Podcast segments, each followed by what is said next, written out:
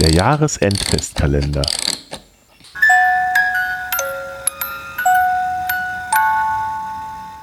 Ein Buch mit sieben Siegeln. Eine Geschichte von Mirko Gutjahr. Gesprochen von Tim Süß. Taris wischte sorgfältig die letzten Blutflecken von seiner magischen Klinge, mit der er den Drachen erledigt hatte. Um die tiefe Wunde an seinem Bein, die immer noch nicht ganz zu bluten aufgehört hatte, hatte er ein ehemals weißes Taschentuch geschlungen. Trotzdem schmerzte es bei jeder Bewegung höllisch. Vor ihm am Höhleneingang lag der erschlagene Drache, ein massig riesenhafter Körper, bei dessen Anblick Taris erst jetzt bewusst wurde, welch großes Glück er gehabt hatte. Wäre das Scheusal nicht von einer Auseinandersetzung mit anderen Abenteurern vor ihm, deren Überreste ringsum verstreut lagen, offensichtlich noch geschwächt gewesen, hätte er gegen das Monster wohl keine Chance gehabt, zauberkräftiges Schwert hin oder her. Taris riss sich vom Anblick der Bestie los und betrat die Höhle, in der er den größten Schatz der Welt vermutete, dessen Willen er ja seit Jahren durch die Welt streifte und tausende Gefahren auf sich genommen hatte. Er eilte durch lange, gewundene Gänge, vorbei an den Reichtümern, die der Drache im Laufe der Jahrhunderte angehäuft hatte. Prächtige Rüstungen, kunstvoll gearbeitete Gefäße, Berge von Goldmünzen und Edelsteinen sowie mit magischen Formeln verzierte Waffen. All dem schenkte Taris jedoch nicht die geringste Aufmerksamkeit. Ihn trieb die Suche nach etwas vollkommen anderem voran. Schließlich, nach schier endlosem Umherstreifens durch das gewaltige Labyrinth, stieß er auf eine hell erleuchtete Höhle, die bis auf ein kleines Podest in ihrer Mitte vollkommen leer war. Darauf lag das Buch. Taris grinste. Er hatte es endlich gefunden. Das Buch der sieben Siegel, der Quell ewigen Lebens, unermesslichen Reichtums, absoluter Macht. Er näherte sich dem riesenhaften, in Leder eingebundenen Folianten, der mit sieben kunstvoll verzierten metallischen Buchschließen gesichert war. Mit vor Anspannung zitternden Fingern öffnete er das erste Siegel. Es klappte zur Seite. Taris sprang zurück, das Schwert im Anschlag, um sich gegen einen plötzlich auftauchenden Dämonen oder womit auch immer das Buch gesichert war, zu verteidigen.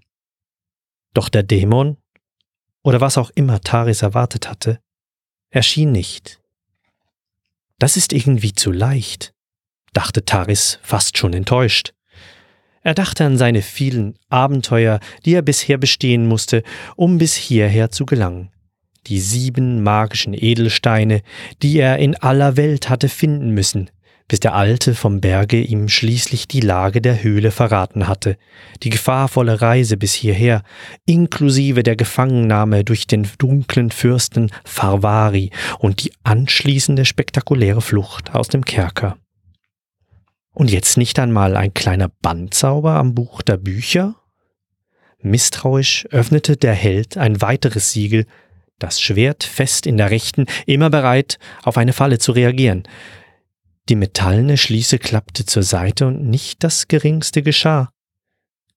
Immer noch leicht ungläubig schob Taris seine Waffe in die Scheide zurück. Während er eine Schließe nach der anderen öffnete, ohne dass er irgendeine Falle auslöste, stellte er sich vor, wie sein Leben in Zukunft verlaufen würde. Die Abenteuer wären endlich vorbei. Kein jahrelanges, rastloses Umherschweifen mehr, keine Kämpfe mit Ungeheuern, nie wieder wunderschöne Prinzessinnen aus dunklen Verließen befreien. Er hatte nun alle Siegel bis auf das siebte geöffnet. Seine Hand lag schon auf dem letzten Verschluss, da zog er sie plötzlich wieder zurück.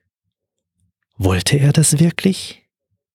Keine Gefahren, kein Nervenkitzel, keine Herausforderungen mehr, kein Spaß? Wenn er alles erreicht hätte, wie langweilig würde das Leben werden? Er trat von dem Podest zurück, warf einen letzten Blick auf das Buch aller Bücher, drehte sich ruckartig um und eilte schnellen Schrittes aus der Höhle. Und je schneller er lief, desto breiter schien auch das Grinsen auf seinem Gesicht zu werden.